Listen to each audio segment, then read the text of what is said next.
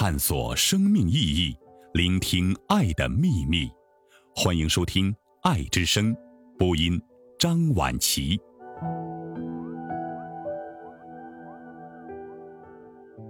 我眼中的杨绛先生，铁凝。作为敬爱且爱他的读者之一，近些年我有机会十余次拜访杨绛先生，收获的是灵性与精神上的奢侈。而杨绛先生不曾拒我，一边印证了我持续的不懂事，一边体现着先生对晚辈后生的无私体恤。后读杨绛先生在其生平与创作大事记中写下“初识铁凝颇相投”。略安。五月二十七日晨，在协和医院送别杨绛先生。先生容颜安详平和，一条蓝白小花相间的长款丝巾熨贴的交叠于颈下，漾出清新的暖意，让人觉得他却已远行，是回家了，从客栈返回他心窝里的家。二零一四年夏末秋初，《杨绛全集》九卷本由人民文学出版社出版，二百六十八万字，涵盖散文、小说、戏剧、文论、译著等诸多领域，创作历程跨越八十余年。其实，杨绛先生刚刚安静地度过一百零三岁生日。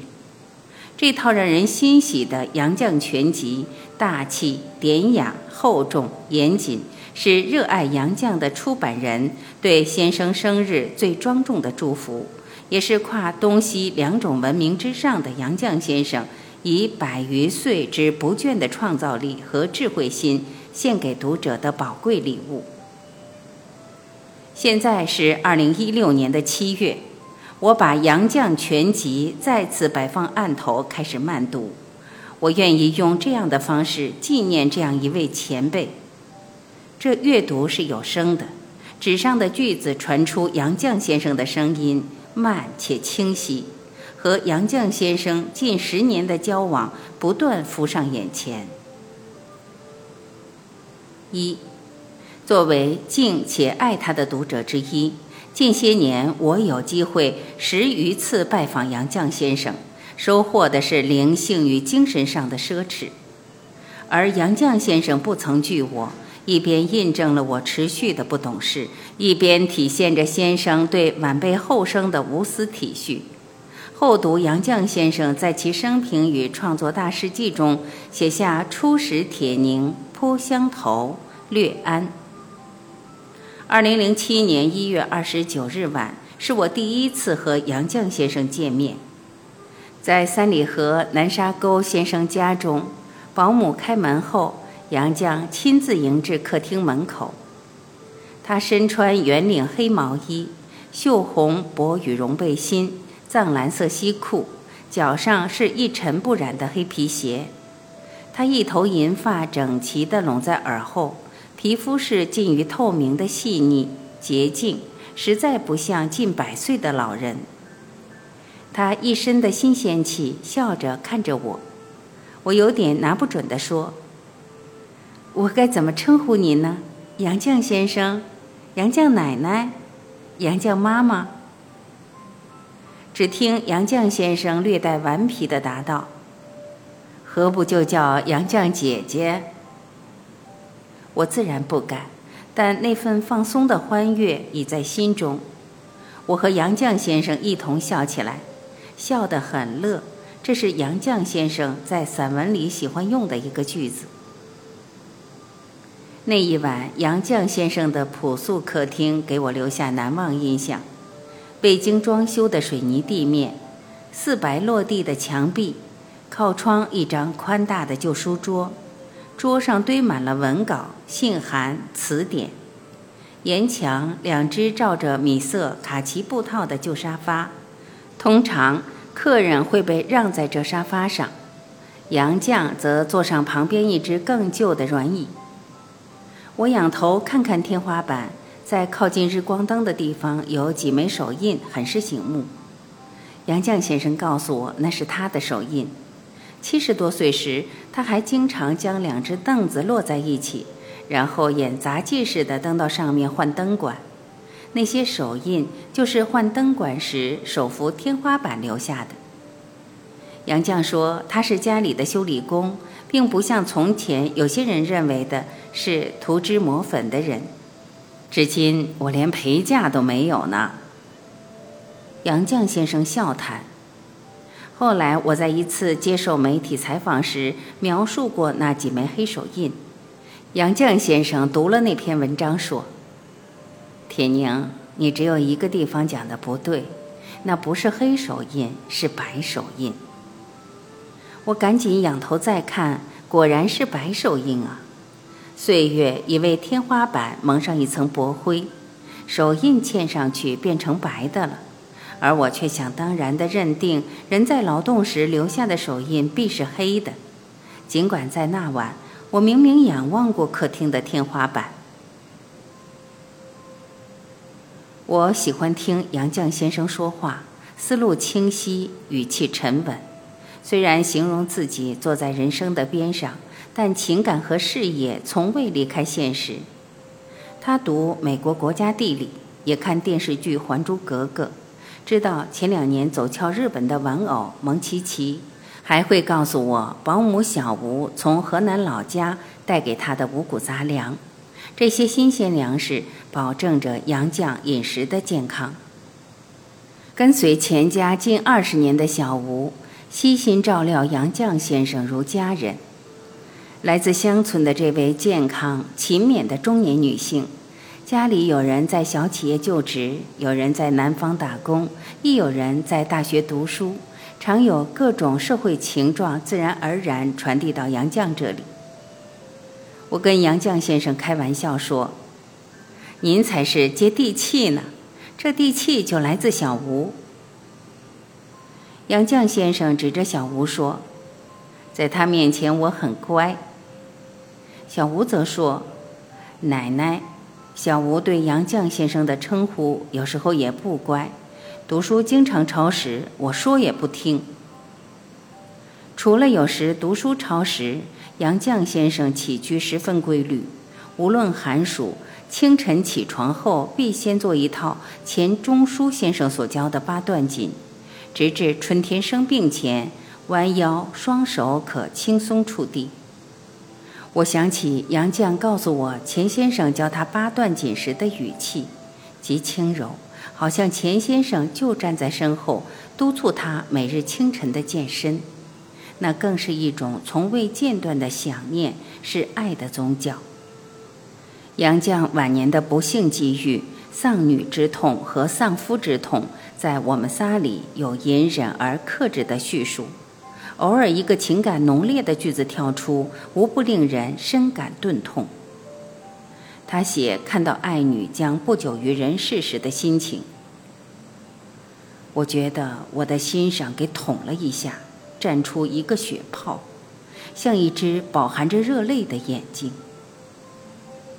送别阿元时，我心上盖满了一只一只饱含热泪的眼睛，这是。一齐流下泪来，但是这一切并没有摧垮杨绛，他还要打扫现场。从我们仨的失散到最后相聚，杨绛先生独自一人又明称勇敢、神清气定地走过近二十年。这是一个生命的奇迹，也是一个爱的奇迹。我还好奇过。杨绛先生为什么总带着一块圆形大表盘的手表？显然这不是装饰。我猜测那是他多年的习惯吧，让时间离自己近一些，或说把时间带在身边，随时提醒自己一天里要做的事。在我们仨中，杨绛写下这样的话：在旧社会，我们是卖掉生命求生存。因为时间就是生命。如今在家中戴着手表的百岁杨绛，让我看到了虽从容却严谨的学者风范。而小吴告诉我的，杨绛先生虽由他照顾，但至今更衣、沐浴均是独自完成，又让我感慨：杨绛先生的生命是这样清爽而有尊严。二，有时候我怕杨绛先生戴助听器时间长了不舒服，也会和先生比谈。我从茶几上拿过巴掌大的小本子，把要说的话写在上面。这样的小本子是杨绛用订书器订成，用的是写过字的纸，为节约，反面再用。我在这简陋的小本子上写字。想着，当钱钟书、杨绛把一生积攒的版税千万余元捐给清华大学的学子们，是那样的毫不吝啬。我还想到，作为文学大家、翻译大家的杨绛先生，当怎样的珍惜生命时光，靠了怎样超乎常人的毅力，才有了如此丰厚的著述。为翻译《堂吉诃德》，他四十七岁开始自学西班牙语。伴随着各种运动，七十二万字，用去整整二十年。一九七八年六月十五日，杨绛参加了邓小平为西班牙国王胡安·卡洛斯一世和王后举行的国宴。邓小平将《堂吉诃德》中译本作为国礼赠送给贵宾，并把译者杨绛介绍给国王和王后。杨绛先生说。那天，他无意中还听到两位西班牙女宾对他的小声议论。他们说：“她穿得像个女工。”他们可能觉得我听不见吧？我呢，听见了。其实那天我是穿了一套整齐的蓝毛料衣服的。杨绛说：“有时我会忆起1978年的国宴上西班牙女宾的这句话。”她穿得像个女工，出来封闭已久、刚刚打开国门的中国，西班牙人对中国著名学者的朴素穿着感到惊讶，并不奇怪。那时的中国知识分子，单从穿着看去，大约都像女工或男工。经历了太多风雨的杨绛，坦然领受这样的评价，如同他常说的：“我们做群众最省事。”如同他反复说的，他是一个零。他成功的穿着隐身衣做大学问，看世相人生，哪怕将自己引成一位普通女工。在做学问的同时，她也像那个时代大多数中国女性一样，操持家务、织毛衣、烧饭。她常穿的一件海蓝色元宝针织法的毛衣，就是在四十多年前织成的。我曾夸赞那毛衣针法的均匀平展，杨绛脸上立刻浮现出天真的得意之色。记得有一次在北京和台湾中研院一位年轻学者见面，十几年前他在剑桥读博士，写过分析我的小说的论文，但这次见面他谈的更多的是杨绛。说无意中在剑桥读了杨先生写于上世纪四十年代的两部话剧《称心如意》《弄真成假》，惊叹杨先生那么年轻就展示出来的超拔才智、幽默和驾驭喜剧的控制力。接着，他试探性地问我可否引荐他拜访杨先生。就杨先生的话剧，他有很多问题渴望当面请教。虽然我了解杨绛多年的习惯，尽可能谢绝慕名而来的访客，但受了这位学者真诚问学的感染，还是冒失的充当了一次引荐人，结果被杨绛先生简洁的婉拒。我早应知道会是这个结果，这个结果只让我更切实地感受到杨绛先生的隐身意愿。学问深浅、成就高低，在他已十分淡远；任何的研究或褒贬，在他亦都是身外之类吧。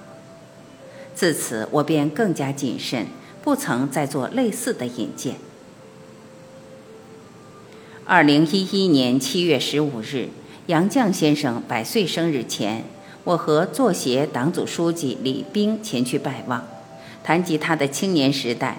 我记得杨绛讲起和胡适的见面。胡适因称自己是杨绛父亲的学生，曾经去杨家在苏州的寓所拜访。父亲的朋友来，杨绛从不出来，出来看到的都是背影。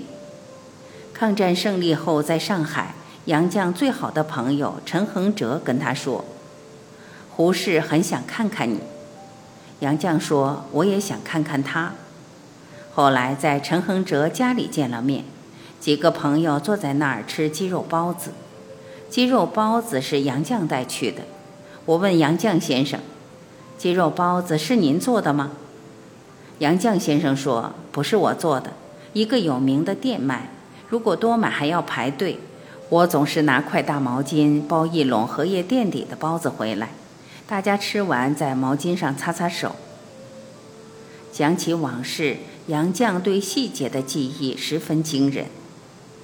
在他眼中，胡适口才好，颇善交际。由胡适讲到五四，杨绛先生说：“我们大家讲五四运动，当时在现场的，现在活着的恐怕只有我一个了。我那时候才八岁。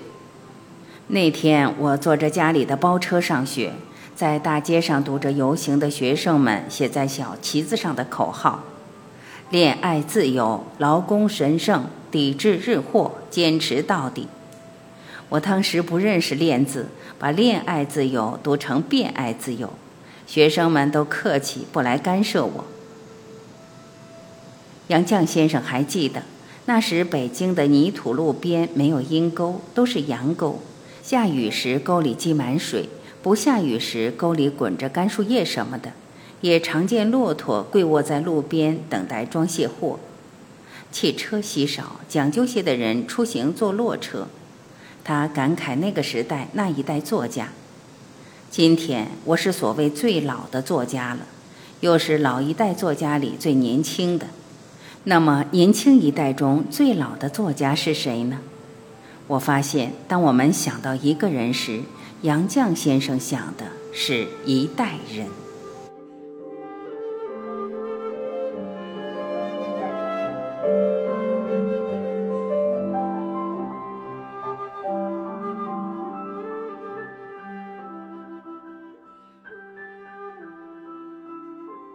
感谢聆听，我是晚琪，再会。